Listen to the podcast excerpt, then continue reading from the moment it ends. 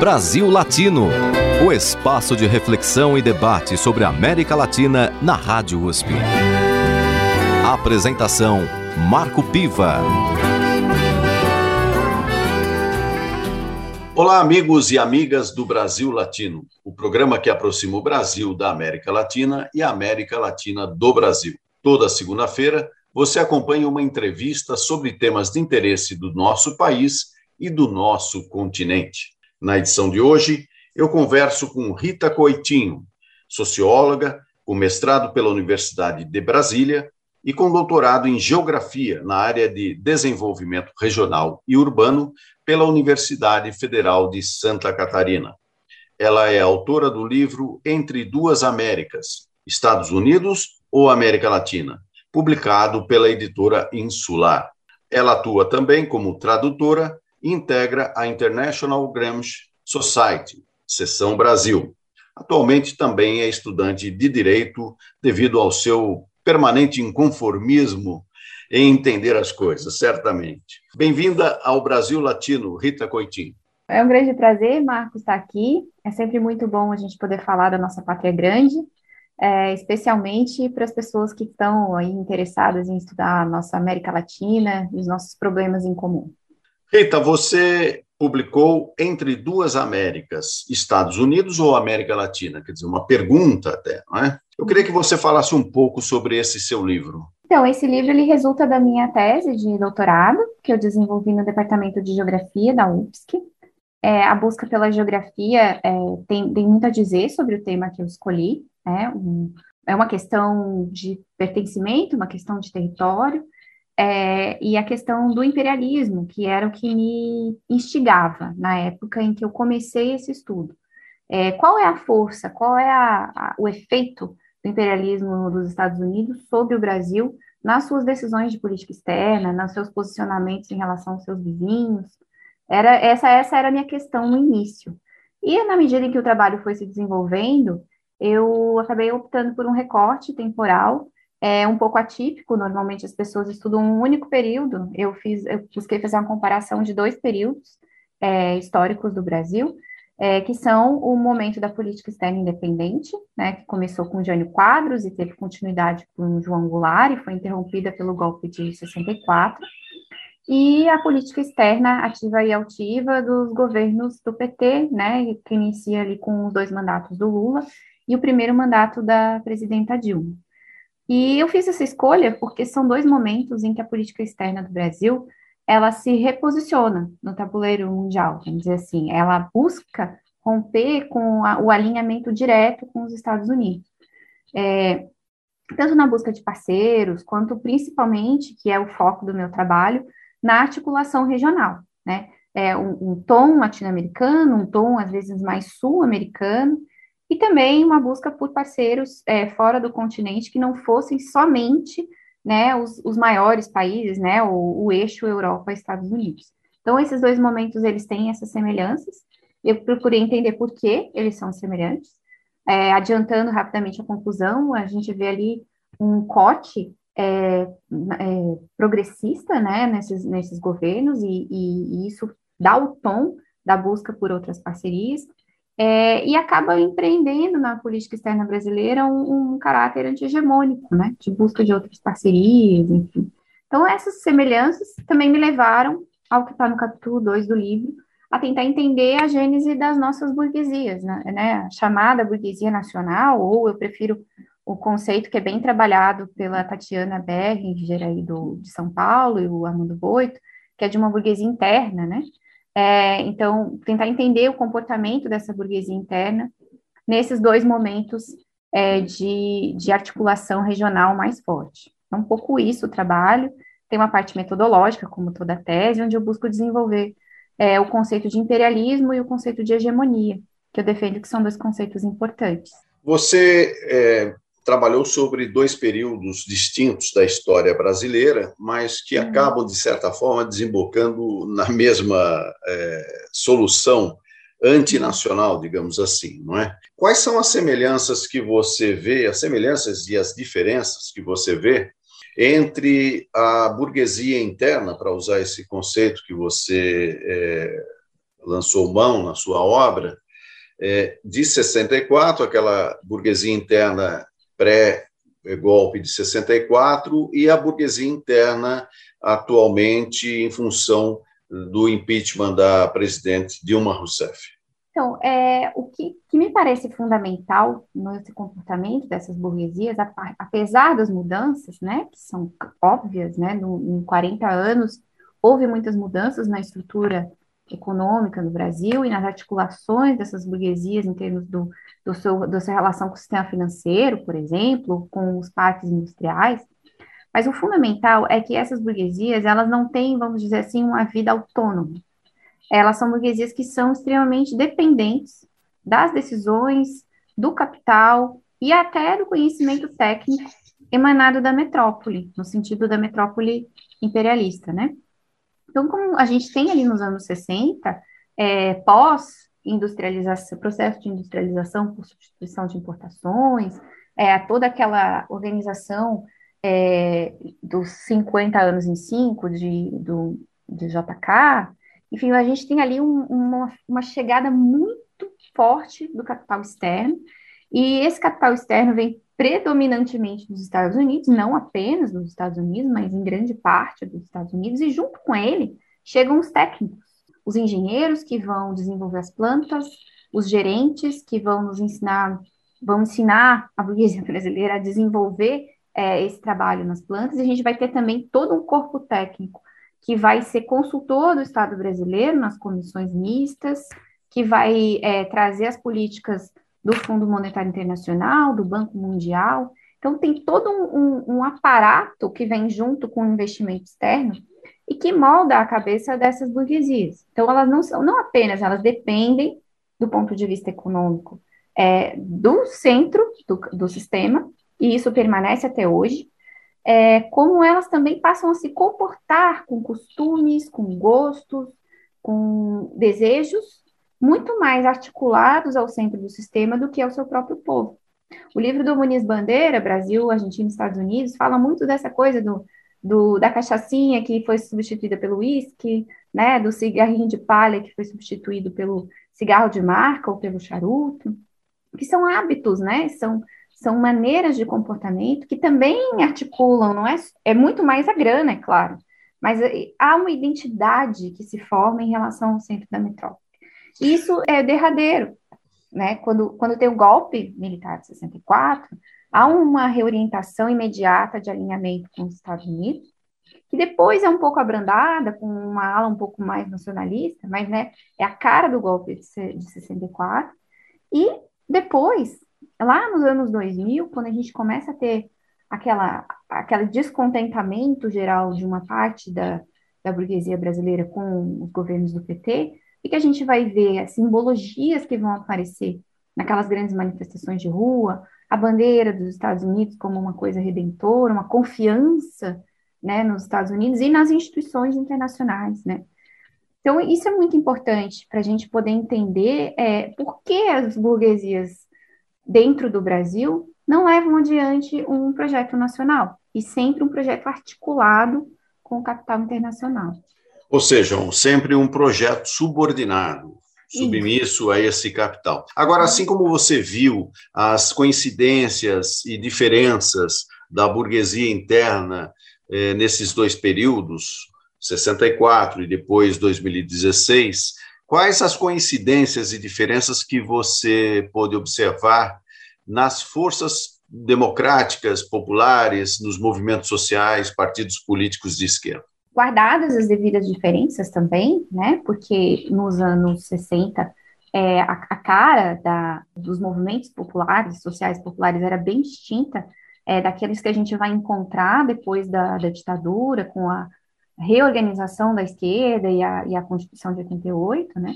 Então, guardadas essas diferenças, é importante, algumas questões são centrais. Por exemplo, as, as, as, as esquerdas em geral no Brasil, elas trazem um componente nacionalista, no, não no sentido de um nacionalismo xenófobo, tosco, né? Mas de construção de uma nação. Essa coisa do projeto nacional, ela é forte nos partidos de esquerda, com nuances, né? Não é idêntico, mas com nuances, e ela, ela, ela estava no PCB, né, que era o partido mais forte, vamos dizer assim, da esquerda, lá nos anos 60, e ela reaparece, ressignificada, com outros elementos, mas ela reaparece nos programas do, do Partido dos Trabalhadores, que é o maior partido é, de esquerda desde o início da redemocratização, e também nos partidos menores de esquerda, como o PCdoB, o próprio PCB de hoje, PDT, enfim. Então, há isso. Um, uma articulação é, bastante interessante, que ela se fortalece nos anos 60 com a Revolução Cubana, né? Então, há uma articulação latino-americana, uma visão de América Latina como uma irmandade, vamos dizer assim. Isso é muito forte no discurso da esquerda a partir da Revolução Cubana, da grande articulação que tem das esquerdas em solidariedade à Revolução Cubana. É, teve um congresso é, de solidariedade à Revolução Cubana em 1962 no Brasil. No, na, no meu livro eu trago os documentos dessa época. Setores é, moderados que depois vão parar no MDB durante a ditadura e que apoiam esse congresso continental de, de solidariedade à Revolução Cubana. E essa solidariedade continental ela é absorvida pela esquerda de uma maneira que hoje não há partido importante de esquerda no Brasil que não reconheça essa necessidade de uma articulação continental, né, como uma, uma, como uma ação anti-hegemônica. Isso é bem interessante, é um ponto importante, e isso eu acho que talvez seja mais importante do que as grandes diferenças programáticas que a gente vai ter entre o hoje da esquerda, né, e aquela esquerda dos anos 60. Vamos encerrar este primeiro bloco da nossa conversa, Rita, com uma sugestão sua de música para os nossos ouvintes. O que, que você pode sugerir?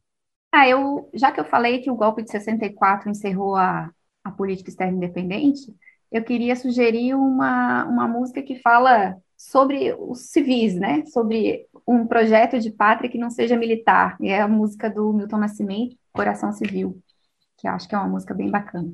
Então vamos ouvir a sugestão da Rita Coitinho, nossa entrevistada de hoje. Vamos ouvir Coração Civil com Milton Nascimento e o Brasil Latino volta daqui a pouco. Brasil Latino.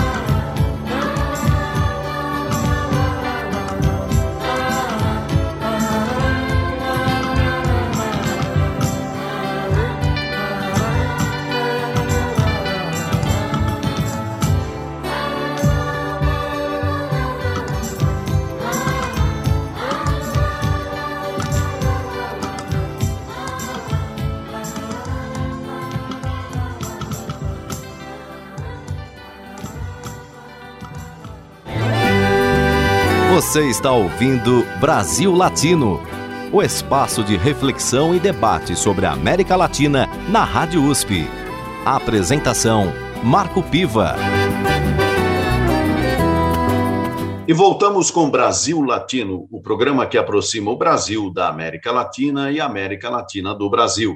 Toda segunda-feira você acompanha uma entrevista sobre temas de interesse do nosso país e do nosso continente. Na edição de hoje, eu converso com Rita Coitinho, socióloga com mestrado pela Universidade de Brasília e doutorado em geografia pela Universidade Federal de Santa Catarina. Ela é autora do livro Entre Duas Américas, Estados Unidos ou América Latina. Atua também como tradutora e integra a International Gramsci Society, seção Brasil. Rita, no bloco anterior, nós conversamos sobre o seu livro Entre Duas Américas, Estados Unidos ou América Latina. Ali você traça um panorama, uma comparação entre dois momentos importantes da história do Brasil, que foi o golpe de 64 e depois o impeachment é, até né, o primeiro mandato, o fim do primeiro mandato da presidente Dilma Rousseff, e que depois não conseguiu concluir o seu segundo mandato por conta do impeachment. É, atualmente, na América Latina, nós observamos é, um certo descrédito das populações em geral em relação ao sistema representativo. Na sua opinião, a que você atribui isso? Ou um motivo, ou vários motivos? O que está acontecendo na América Latina? Bom, Marco, eu acho que a gente tem uma multiplicidade de, de fatores né, em relação ao, ao sistema representativo. Eu acho que o primeiro deles é que as crises, as sucessivas crises econômicas, políticas sociais que assolam o nosso continente desde os anos, desde as ditaduras militares, né? Acho que a gente não teve na América Latina muito tempo de paz. É, essas sucessivas crises acabam levando os setores é, populares a se questionar. Esse tipo de solução, né? Votar a cada quatro anos, isso está mudando alguma coisa? Né? Então, eu acho que essa é uma, uma questão importante, de fundo, vamos dizer assim. É, a interferência midiática é também central. Né? Então, a gente tem é, campanhas é, permanentes de descrédito, dos, principalmente dos parlamentos, muito mais até do que das figuras é, centrais, como os presidentes, mas também das figuras centrais. Então, sempre que as, que as, que as elites econômicas não estão satisfeitas com alguma política, a agitação em torno é, do, do, nome, que é presidente, ou em relação ao parlamento, ela é sempre é, galgada em uma palavra de ordem, que é a corrupção. A gente tem isso lá com Getúlio Vargas, nos anos 50, quando ele acaba se suicidando diante do cerco de opinião pública muito forte, inflamado pelos grandes jornais, né, que acusavam Getúlio de ser, ser um, um novo Perón, é, de buscar uma nova ditadura, né? Tinha todo aquele agito em torno da figura é, de Vargas, que acabou levando aquela solução trágica. Depois, a gente tem ali no, no governo Jânio e Jango é, uma presença muito forte, de novo, da grande mídia, né? Sempre trazendo o problema. Eles, o problema ali é o programa, mas a mídia não traz o programa como o problema, e sempre uma tal de corrupção, né? Que seria o grande câncer e que impediria o Brasil de funcionar. A gente vê isso de novo no pós-1988, né, que a, as pressões em torno do programa de governo, elas são sempre suplantadas pelas tais denúncias de corrupção. Isso não é uma, uma coisa do Brasil, só no Brasil que isso acontece. Isso é assim na Argentina, isso é assim na maioria dos países é, latino-americanos. Isso leva, eu, eu, eu, observo que isso leva o, o povo a um cansaço, em relação ao sistema representativo. E aí surgem as soluções mágicas, né? Os, os pais dos povos, os líderes carismáticos, aqueles que vão varrer a corrupção, os caçadores de marajá, né? E que acabam não trazendo solução de novo. Por quê? Porque não há ruptura com o neoliberalismo, o neoliberalismo ele permanece, né? As políticas de esvaziamento das estruturas de Estado, é, a, o rentismo sempre muito forte, né, a concentração de renda sempre muito forte.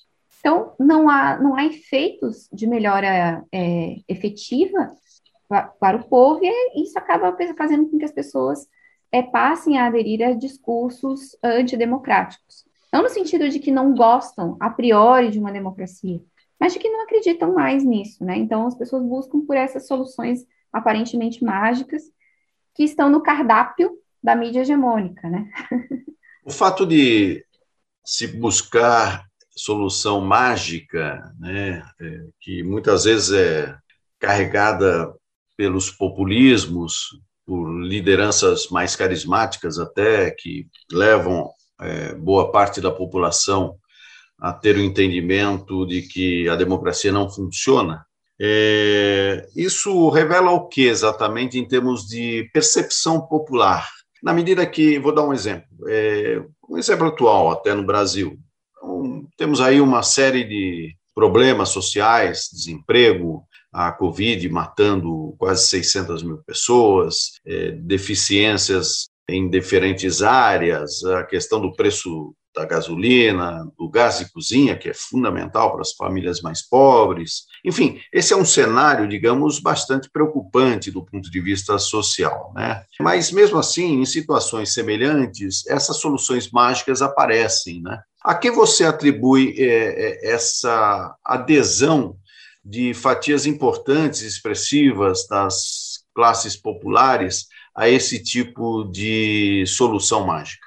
É, essa é uma questão é, sociológica importante que, que há né, estudos bem mais profundos do, do que a gente pode abordar agora no, no momento, mas assim, muito rapidamente, é, o pensamento, o que a gente chama de um pensamento mágico, eu acho que essa é uma característica importante da, das classes populares na, na América Latina, há um, uma organização do pensamento é, popular em torno de crenças em geral, muito, crenças de todo tipo, é, há um sincretismo nessas crenças, né, que são, que vão do cristianismo a todo tipo de, de possibilidades é, que todas as, as, religiões que se misturaram nas nossas culturas nos oferecem. Então, esse pensamento mágico, ele não, ele não fica só no, no foro íntimo da pessoa. Ah, não é uma coisa só de dentro da minha casa isso se reflete nas relações sociais também, isso se reflete no comportamento político é, desses seres, né, dessa, desses seres humanos, que são a maioria, né, que buscam sempre algo que possa vir de cima, algo que possa vir de repente, algo que possa ser, apresentar uma solução imediata. E, e isso é muito bem trabalhado pelo marketing político, isso é muito bem trabalhado é, pelos donos das grandes cadeias de, de comunicação. É, então, há, as pessoas são fisgadas por essas promessas, que as pessoas que possam, que têm condições, porque tem uma vivência política, uma militância de movimento social, partidário, enfim, conseguem perceber que não existem soluções imediatas em política, não, não são muitas essas pessoas, elas são poucas. A maioria das pessoas, ela é enredada nessa rede de promessas, por quê? Porque estão predispostas há explicações fáceis. A gente vê a questão da Covid, por exemplo. A quantidade de soluções mágicas e receitinhas e possibilidades que circulam na internet, que a gente diz que é fake news, que as pessoas não acreditam na ciência, não sei o quê. Mas como que as pessoas vão é, seguir a ciência se a ciência é algo tão distante do seu cotidiano? No sentido de que qual é o acesso que a população no Brasil e na América Latina tem ao pensamento científico? a construção do objeto científico. É um pensamento complexo que todos podem ter, todos podem atingir, todos são plenamente capazes de ter, mas que não há, como dizia já o Darcy Ribeiro, há um projeto político de destruição do sistema educacional, né, de, de manutenção de um pensamento médio que não é um pensamento é, científico, é um pensamento voltado à magia e às soluções abstratas e, e reais. Né? E eu acho que isso reflete, isso é muito importante da gente poder compreender, porque fica aparecendo, às vezes, uma, uma, uma, disputa entre pessoas iluminadas e pessoas que não sabem nada. Isso é muito, muito ruim que tem acontecido na internet, né? Ah, fulano é, não pensa porque ele votou em Beltrano. Não é que ele não pensa. ele pensa muito, reflete, quer soluções. Só que ele é predisposto a soluções milagrosas. E a mídia explora isso, sabe explorar isso. Eles estudam isso né? E sabem é, usar essa predisposição do povo para esse tipo de solução. A América Latina é um continente imenso, diverso, plural, né? diferentes características, formações de povos. Como é que você vê é, essa crise de representatividade é, em alguns países na América Latina, considerando essas formações diversas? Você acha que a crise e a busca até de soluções mágicas, elas encontram assim diferentes formatos em cada país ou tem uma dinâmica própria mais comum? Eu penso que a gente tem muitos pontos de contato, tem algumas diferenças, é claro, porque o continente latino-americano não é uma coisa homogênea, né? Então a gente tem é, uma América muito mais afro-americana no Brasil, na Colômbia, no Caribe, por exemplo, e uma América muito mais indígena nos Andes em outros lugares. Isso reflete também nos nossos costumes, nas nossas línguas, né?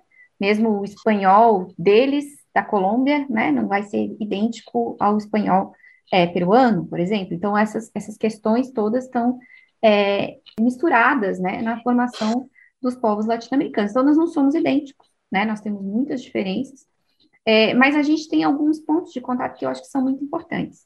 O primeiro deles é o imperialismo nos Estados Unidos, né? O nosso passado colonial e o imperialismo dos Estados Unidos. Por quê? Porque do passado colonial, da nossa submissão à Europa, nós saímos para uma submissão a essa grande potência no nosso continente. E essa grande potência se excluiu nos assuntos internos desses países desde que ela teve condições.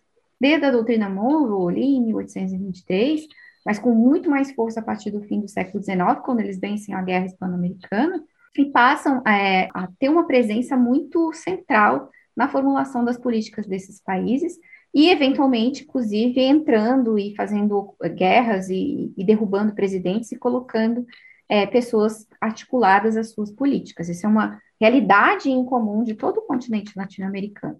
E isso moldou, de uma certa maneira, uma semelhança do ponto de vista da política. Então, a gente tem, por exemplo, em todos os países latino-americanos, uma proeminência é, de elites muito articuladas ao imperialismo estadunidense, extremamente é, cosmopolitas, no sentido de que o seu pensamento está muito mais fora dos seus países do que dentro.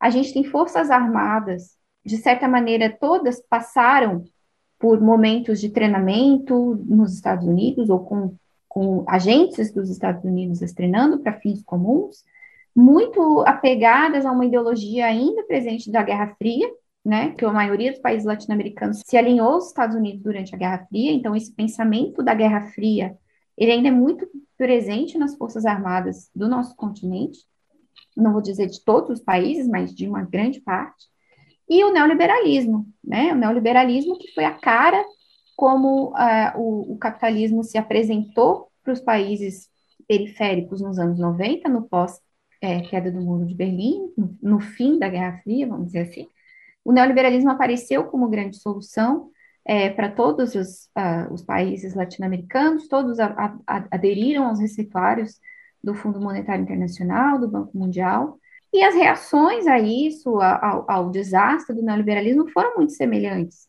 né? com peculiaridades, mas os governos populares que começaram a ascender no fim dos anos 90 e ali a partir de 2002 em diante, foram respostas mais ou menos semelhantes dos povos latino-americanos a um problema único, que era o problema do neoliberalismo, que não resolveu os problemas, os problemas dos povos, pelo contrário, aprofundou as desigualdades é, e levou à ampliação da financiarização das economias, né? Então, acho que por isso nós temos respostas semelhantes, porque nós temos problemas muito semelhantes. Eu converso aqui no Brasil Latino com Rita Coitinho, socióloga, com mestrado e doutorado, é, autora do livro Entre Duas Américas, Estados Unidos ou América Latina, que retrata um pouco da experiência brasileira em dois momentos diferentes, o golpe de 64 até o primeiro mandato da presidente Dilma Rousseff, e que faz uma análise aqui para a gente sobre a atual situação do Brasil e da conjuntura latino-americana. Rita, vamos encerrar este segundo bloco do programa com mais uma sugestão de música. O que, que você recomenda para os nossos ouvintes? Já que a gente está falando de América Latina, eu vou recomendar a Canção por la Unidad Latinoamericana, é, do Pablo Milanês. E a gente tem aí uma, uma versão muito bacana na voz do Chico Buarque, É e Milton Nascimento. Nascimento. Eu acho que é essa mesmo. É, é, esse é um clássico aqui do Brasil Latino. Então vamos ouvir Canção por la Unidade Latino-Americana, na interpretação de Chico Buarque e Milton Nascimento e música de Pablo Milanês. Mas fique aí com a gente porque o Brasil Latino volta daqui a pouco. Brasil Latino.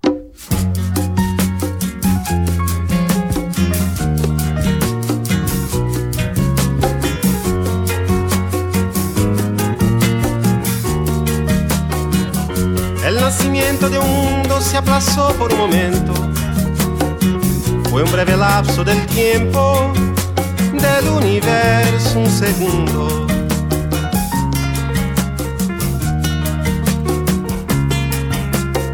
Sin embargo, parecía que todo se iba a acabar con la distancia mortal que separó nuestras vidas.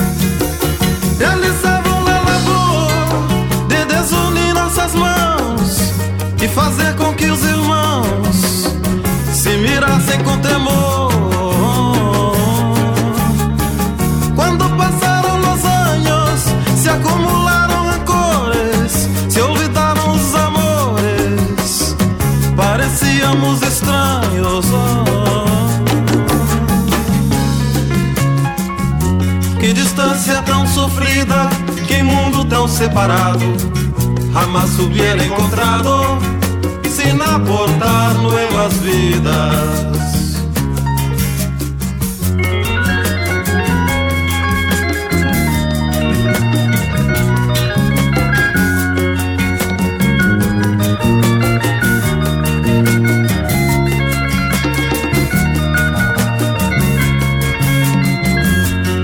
E quem garante que a história é carroça abandonada?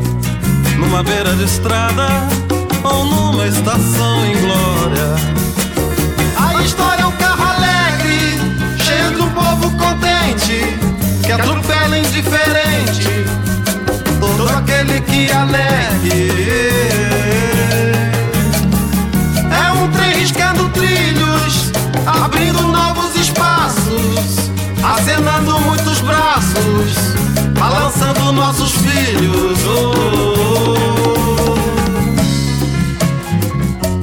Lo que brilla con luz propia nadie lo puede pagar. Su brillo puede alcanzar la oscuridad de otras costas. E vai impedir que a chama sai iluminando o cenário, sai incendiando o plenário, sai inventando outra trama.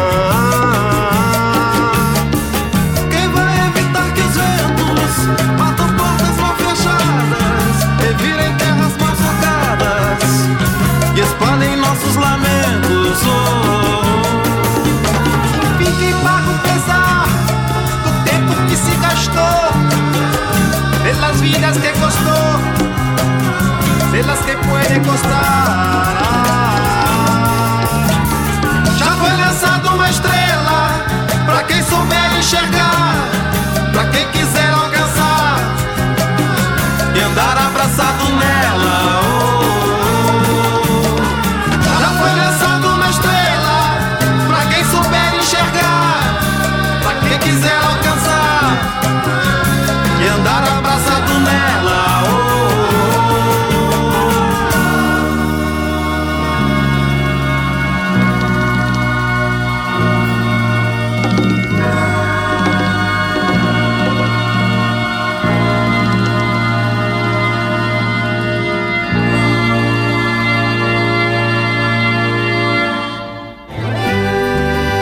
Você está ouvindo Brasil Latino, o espaço de reflexão e debate sobre a América Latina na Rádio USP. A apresentação: Marco Piva. E chegamos ao último bloco do Brasil Latino, o programa que aproxima o Brasil da América Latina e a América Latina do Brasil. Toda segunda-feira você acompanha uma entrevista sobre temas de interesse do nosso país e do nosso continente. Na edição de hoje, eu converso com a socióloga Rita Coitinho. Ela tem mestrado e doutorado em geografia na área de desenvolvimento regional e urbano pela Universidade Federal de Santa Catarina. O mestrado foi feito na Universidade de Brasília e ela é autora do livro Entre Duas Américas, Estados Unidos ou América Latina. Também atua como tradutora e integra a International Gramsci Society, seção Brasil. Atualmente ela também estuda direito porque é uma pessoa bem preocupada com tudo aquilo que acontece, especialmente na área jurídica do nosso país. Rita, do ponto de vista é, do Brasil, nós vivemos aí todo um cenário bastante tumultuado, temos aí uma pandemia ainda não debelada, pelo contrário, existem sinais até muito preocupantes com a chamada variante Delta. É, existe, por outro lado, toda uma política pública, que eu diria que é uma política antipública, se a gente considerar é, os passos dados pelo governo federal, né, a ponto até do próprio presidente, de certa forma, dizer com orgulho que não se vacinou, embora haja especulações de que sim, né? E nós temos então esse esse cenário tumultuado. Eu queria que você, que estudou bastante até o primeiro mandato da presidente Dilma Rousseff, né, é, falasse um pouco sobre o que, que era na prática, o que foi aquele momento de um projeto de país que estava em curso, né? E que de repente ele desmorona, ele, ele é golpeado, ele, ele é retirado do poder e substituído, digamos assim, por um, um modelo que já é conhecido, né? Nesse sentido, você falou aqui de burguesia interna, falou do papel da mídia, é, a própria construção de um pensamento mágico de parcela expressiva das camadas populares. Mas eu pergunto, quem é que hoje, de fato, dirige esse processo no país? Dentro da burguesia interna, quais são as forças que você identifica que estão no comando é, dessa situação? Essa é uma questão excelente, que a gente, todo mundo se pergunta por que, que teve um golpe se se dizia que a burguesia brasileira nunca ganhou tanto dinheiro, né? A gente discutia isso é, na época em que começaram as, as, as manifestações contra o governo Dilma e o cerco midiático. Ah, os ganhos é, da, da economia brasileira eram significativos, apesar das grandes crises mundiais, né? Então, por que, né? Uma parte significativa é, das classes dominantes no Brasil foi para o golpe.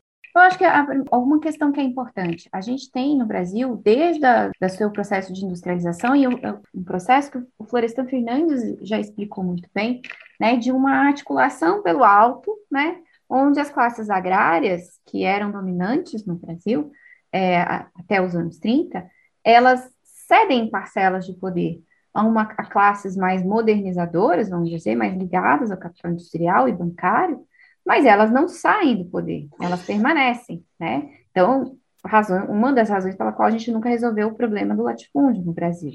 Esse setor rural, ele volta a se fortalecer com a questão da soja, né, com a grande, com o grande boom das vendas de soja no mundo, é, que é muito importante na nossa, no nosso, para as nossas exportações. É, e para esses setores, é, uma economia com moeda razoavelmente forte, com dólar razoavelmente sob controle, nem sempre é lucrativa o suficiente. Né? Então, hoje, quanto mais a bolsa cai e mais o dólar sobe, mais os sojeiros ganham dinheiro né, no mercado externo. Então, isso é um, é um fator importante para a gente entender porque que esse é o primeiro grupo que se desloca é, do apoio ao governo Dilma, apesar de que parte do agronegócio manteve ainda o apoio. A gente pega, por exemplo, a senadora Cátia Abreu, que é uma uma, uma representante da chamada bancada ruralista. É, então, uma parte do agro de escola, é, especialmente aquele agro que também tem negócios pouco explicados é, relativos ao desmatamento da Amazônia, por exemplo, é, madeira, venda de madeira ilegal e ocupação é, indiscriminada de terras em reservas é, florestais e reservas indígenas. Então, esse é um, um a, a, luta pela ocupação da terra na Amazônia, ela também ela é pouco falada, mas ela é muito importante para a gente entender esse deslocamento de parte é, desses setores ligados ao agro. E a gente tem, claro, né, o pato amarelo na frente da Fiesp, é um setor é, é, é, é exemplar disso, um setor muito importante da chamada burguesia, da antiga burguesia industrial é, brasileira, que se financiarizou, né? Ela é a indústria no Brasil, ela vai perdendo espaço e grande parte da burguesia que era articulada à indústria, ela se financiariza, ela passa a aplicar quase todo o seu capital ou uma parte significativa do seu capital é, no mercado financeiro. Então, é, esses jogadores do mercado financeiro não têm mais interesse em política industrial, por exemplo, e passam a não, a não dar mais muita importância, por exemplo, à ampliação do Mercosul no continente. Alguns já eram oposição porque não tinham interesse no Mercosul, e outros que até tinham é, negócios relativos ao Mercosul passam a se desinteressar. Por quê? Porque o mercado financeiro é muito mais lucrativo e muito mais vantajoso. Você vê a gritaria que foi quando a Dilma é, fez aquela redução grande da taxa de juros, né, e depois ela acabou tendo que recuar em algumas políticas, é, de, parte da sua política econômica ela teve que recuar e retornar com agendas mais é, bem vistas pelo capital especulativo. Então, esse pessoal é o que se desloca do apoio é, ao governo, aos governos do PT e passa a financiar aqueles grandes atos é, que começa com muita força ali em 2013 e depois com a Copa do Mundo e dali em diante. E é esse pessoal que vai compor e financiar a campanha do presidente Bolsonaro. Né? Alguns deles começam a se deslocar por pressões de outra, de outra natureza, mas alguns não vão se deslocar. Esses que financiaram a, a, as paradas de caminhão, né, é o pessoal que continua ganhando muito dinheiro e vai ganhar mais ainda quanto maior for o caos porque eles ganham em dólar, eles ganham com a nossa economia cada vez mais fraca. Né? Desculpa se eu me agora, estendi na, na resposta. Agora, o, nós temos uma consequência direta em toda essa movimentação que resultou na retirada de uma política que propugnava a, a ideia da, dos campeões nacionais, né? Então, as grandes empresas brasileiras atuando no mercado internacional como verdadeiras multinacionais. Então, havia um projeto aí de engrandecimento e de fortalecimento, melhor dizendo, dessas empresas e tudo isso na prática acabou é, voltando para trás e temos hoje esses atores que você é, localizou, tanto do agro quanto da própria é, burguesia industrial que se financeiriza, não é?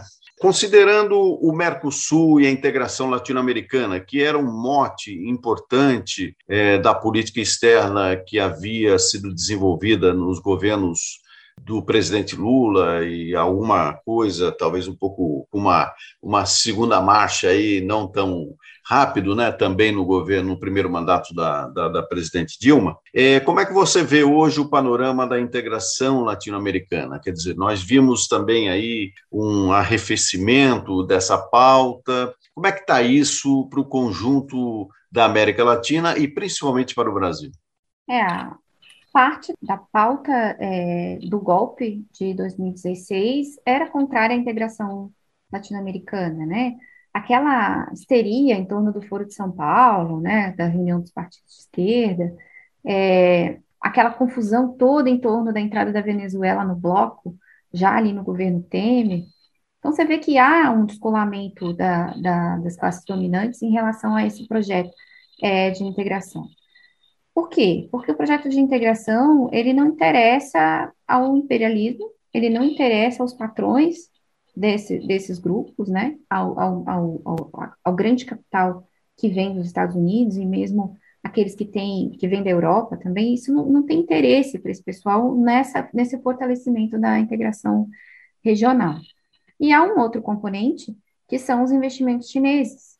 Por quê? Porque parte dos eixos da integração, se a gente fosse pegar, por exemplo, a Unasul, que substituiu a IRSA, né, que é a iniciativa regional é, para integração continental, que fazia estradas, pontes, hidrovias, ferrovias e também obras é, de, de, questão energética também que estavam nesse, nesse, nesse pacote, e isso foi englobado pela Unasul, que foi uma das primeiras coisas que o governo Bolsonaro fez, foi extinguir a participação brasileira na, na Unasul, é, a Unasul, ela, é, como ela tem essa parte da carteira de investimentos, a China entrou muito forte nisso, com capital de investimento, para você fazer esse tipo de, de grande obra, né? Havia muito dinheiro do BNDES brasileiro, mas não era suficiente, né? Então, essas grandes obras, elas entrariam nessa cooperação de, de países latino-americanos com a China.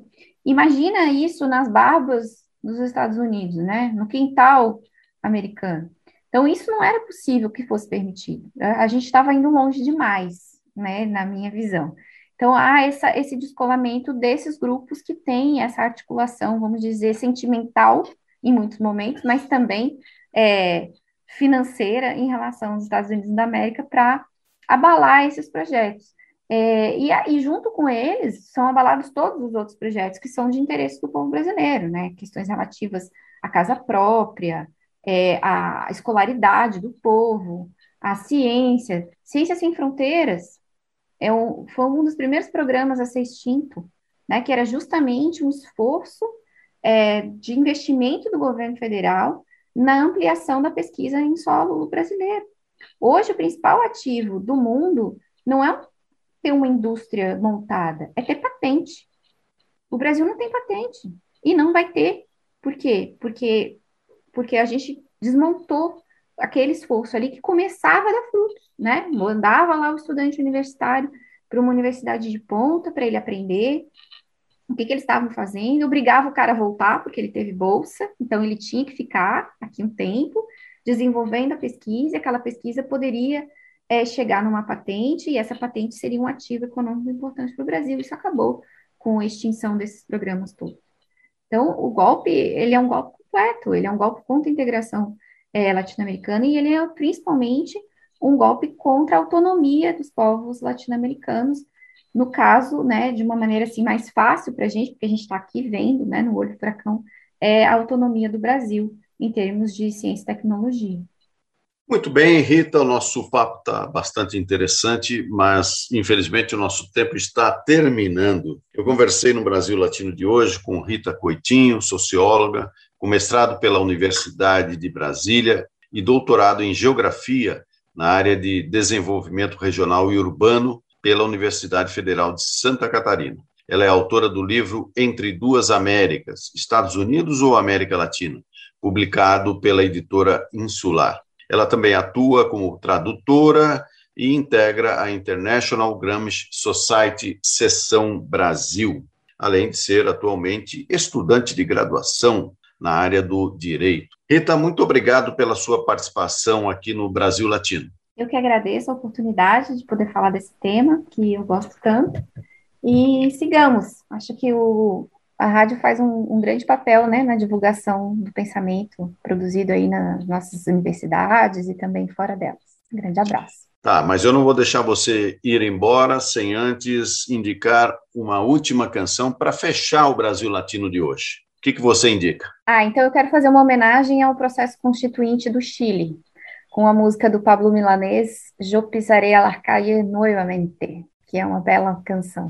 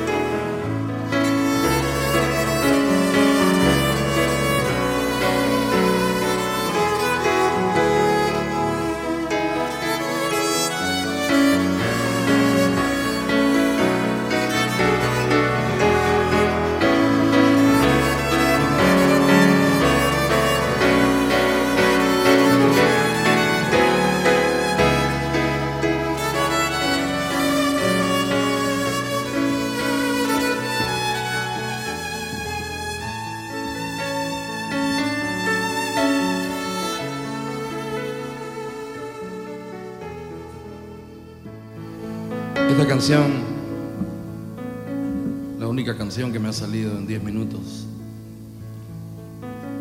se la dediqué breves momentos después de enterarme de la muerte de Miguel Enríquez.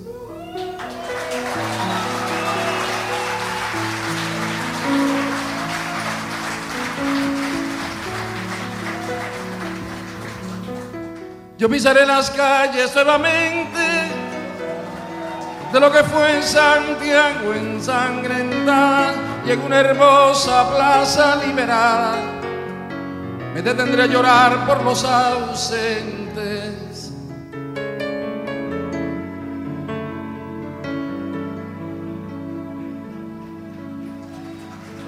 Yo vendré del desierto calcinante y saldré de los bosques y los lagos evocaré en un cerro de Santiago a mis hermanos que murieron antes.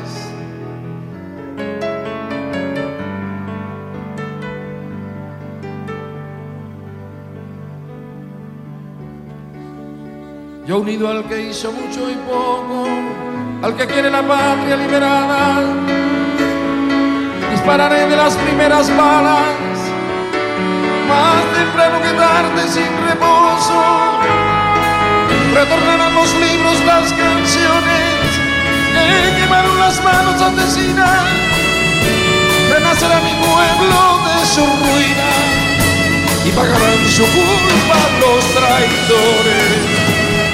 Un niño jugará en una alameda y cantará con sus amigos nuevos.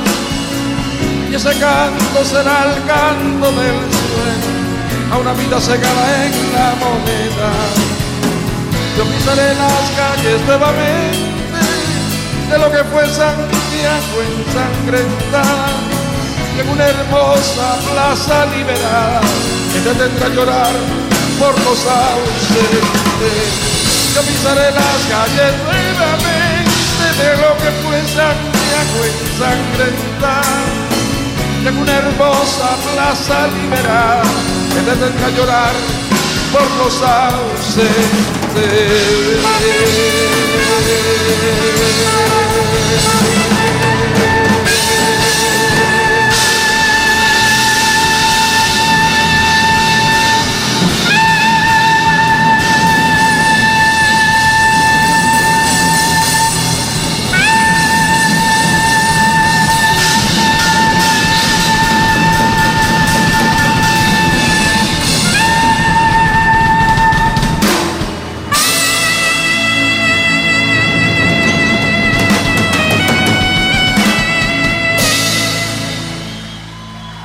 Terminamos por aqui mais uma edição do Brasil Latino, que vai ao ar toda segunda-feira, às 5 da tarde, pela Rádio USP FM 93,7 São Paulo e 107,9 em Ribeirão Preto.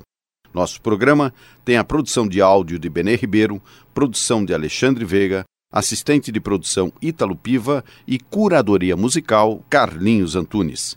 Você pode ouvir todas as edições do Brasil Latino em formato de podcast em soundcloud.com brlatino e também nas principais plataformas de áudio. Acompanhe conteúdos exclusivos na nossa página no Facebook. Basta procurar por Brasil Latino.